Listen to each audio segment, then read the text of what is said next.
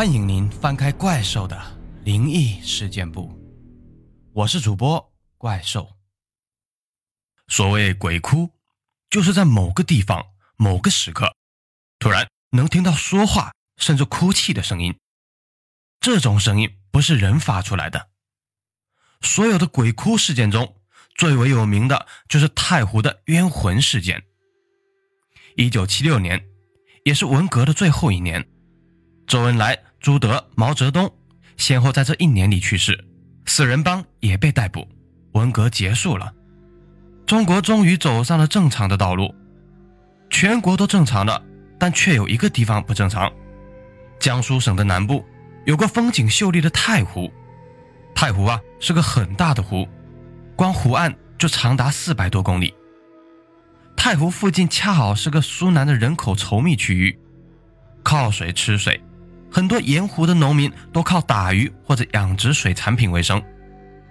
一九七六年十月开始，太湖的平龙山脚下突然出现了异常的情况。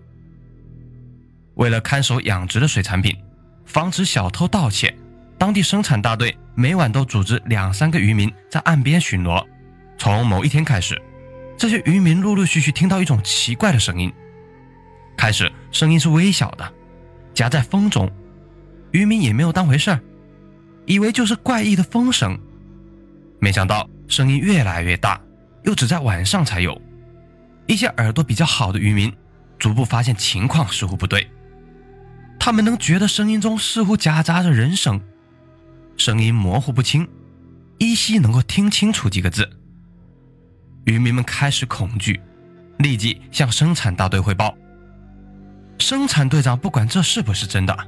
肯定是不敢继续往上报的。在当年的特殊时代，如果随便汇报这种事情，完全可以定为传播封建迷信、破坏革命生产。队长轻则丢官，重则坐牢，自然是不敢说了。见队长不管，加上声音越来越响，渔民们都吓得半死啊！他们以老婆生孩子、姐姐生孩子、妹妹生孩子、老妈生孩子这种种借口，拒绝晚上去岸边巡逻。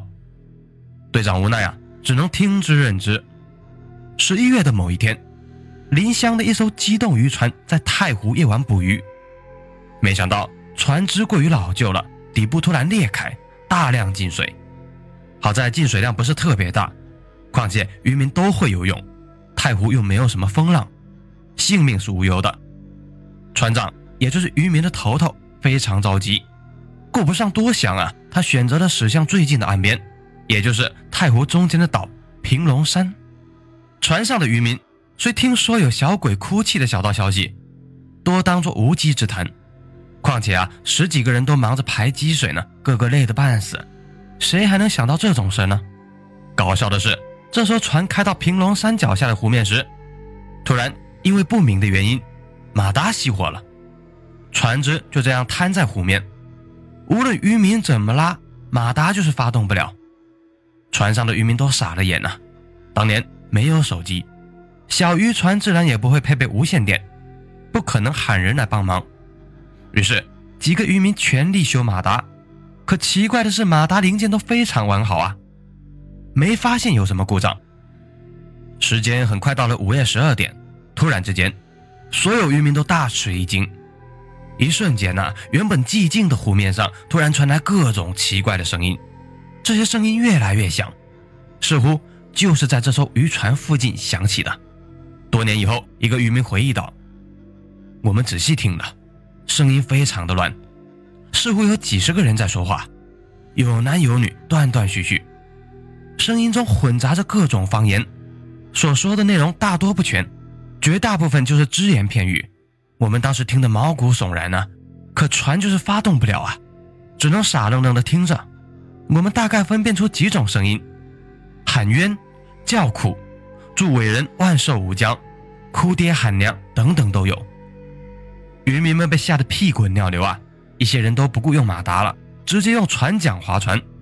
这么大的船，用船桨划船是非常累的，平时没有人愿意这么干。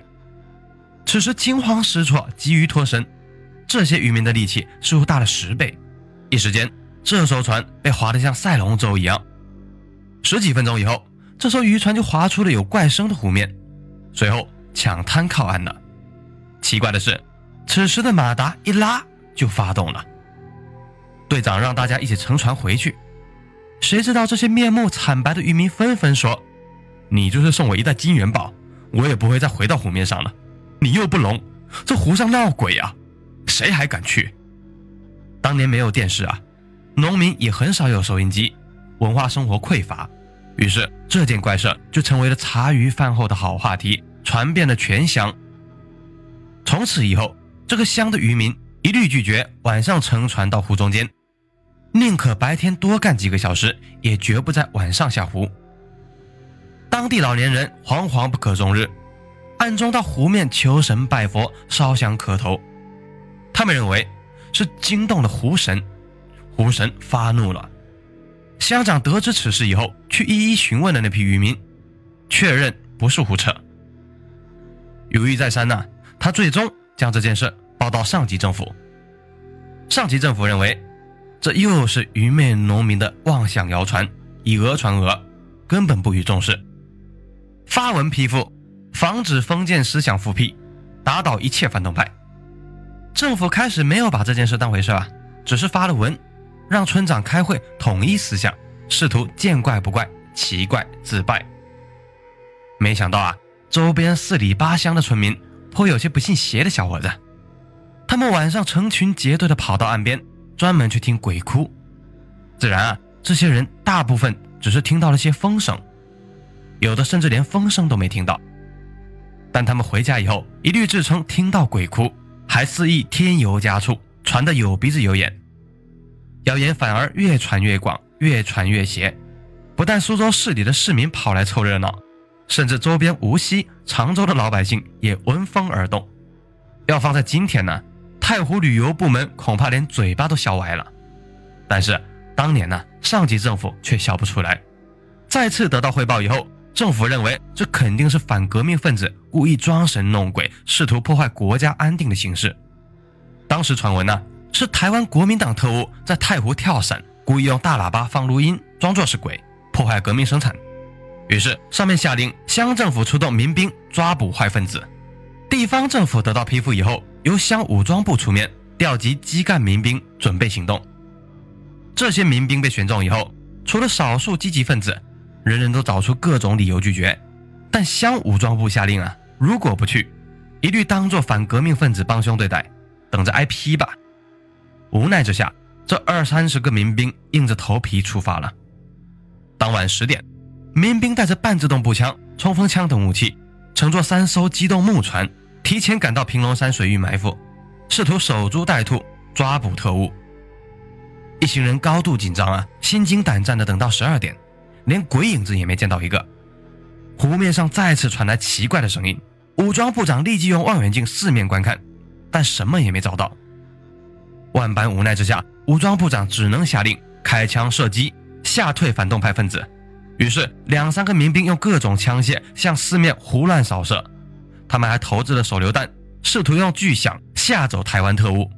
谁知道啊，射击完全无效，甚至越开枪声音就越大。最后声音震耳欲聋，此时连武装部长也要吓尿了，迅速下达了撤退命令：“快走，快走，快跑！”于是三艘机动木船迅速逃离现场。回到家以后，一些民兵被吓得几乎虚脱了，几个人直接住院挂水。有的民兵直接骂街：“这都他妈怎么回事啊？就算马上招老坐牢，老子也绝对不再去了。”干部们无奈啊。只能深入群众，了解当地封建迷信那一套。可找来找去，在平龙山找到了一些老年村民。一开始，这些村民都是只字不吐，都说不知道。后来啊，经不住干部的软磨硬泡啊，有几个老人呢说了自己的看法。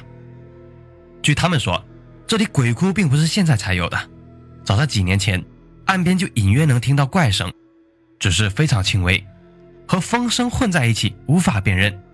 老人们认为，这里出点邪门的事情也属正常。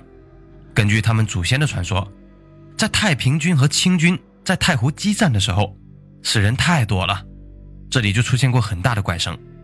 但当时老百姓都在逃难呢，性命都保不住了，谁还会关心什么鬼怪呢？后来日寇发动战争，在苏州杀人很多，当时湖面上又有很大的怪声，只是啊，老百姓同样是南下逃难，顾不上这些事情。那为什么现在又有这种事呢？而且怪声比历史上还大。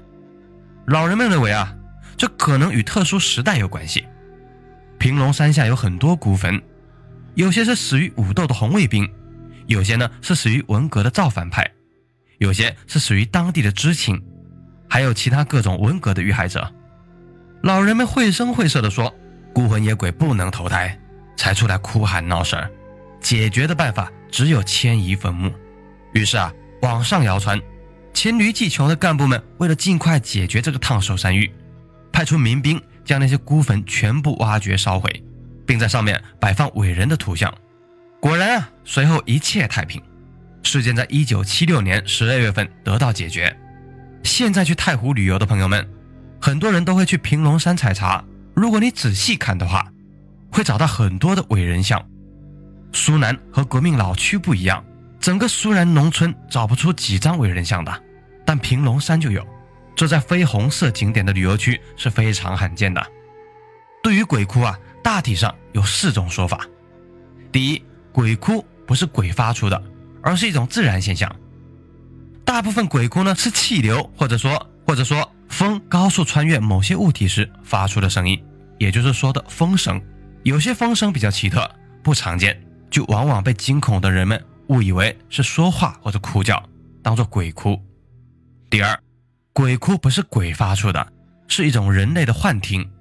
一些有精神疾病的人最常见的症状就是幻听。有些人在某些时刻有可能会突然出现精神病的短暂现象，从而出现幻听现象。随后啊，他们又会恢复正常。由于症状不明显，这些人不会认为自己有病。第三，鬼哭是一种特殊的物理现象。大家知道，人是会受磁场影响的，在某些强烈的磁场中，人甚至会出现生理性改变，血液出现异常，脑电波都会受到影响。但磁场又是无形的，如果一个人错误的进入某些自然的强磁场，就很有可能受到磁场的干扰，出现异常的感应，认为啊是听到了鬼哭。第四，鬼哭是真实存在的，鬼呢也是。很多人认为鬼和人一样。不过是以能量的一种形式存在，人和鬼并没有什么不同，只是生活在不同的维度里，而很有可能就在同一个空间。人类对于事物的认知啊，来自于视觉、触觉、嗅觉、味觉等器官，这是我们对事物的诠释，也是我们认知的世界。关键在于这些人体器官所知道的一切，只是世界的一小部分。就比如无所不在的磁场，我们是看不见。也感觉不到的一些声音呢，还有一些颜色，我们也是听不到、看不到的。那么，鬼从科学角度来说，很有可能只是人类通过自己的器官感觉不到而已。就像我们感觉不到磁场，听不到次声波，看不到红外线。不过啊，在一些特殊的场景里边的人呢，也许就可以因为种种的原因，突然感觉到所谓鬼的存在。有的人拥有所谓的第六感。其实呢，也许就是超人类普通器官的一种另类感觉。有的人会突然有遇鬼的现象，就可能是某种特定场所突然让你的感官能够感觉到他们。自然啊，目前的科学无法证实这一点，这只能当做一种推论了。那么好了，这一期的节目呢，先到这里，请订阅我的节目，拜托了，咱们下期再见。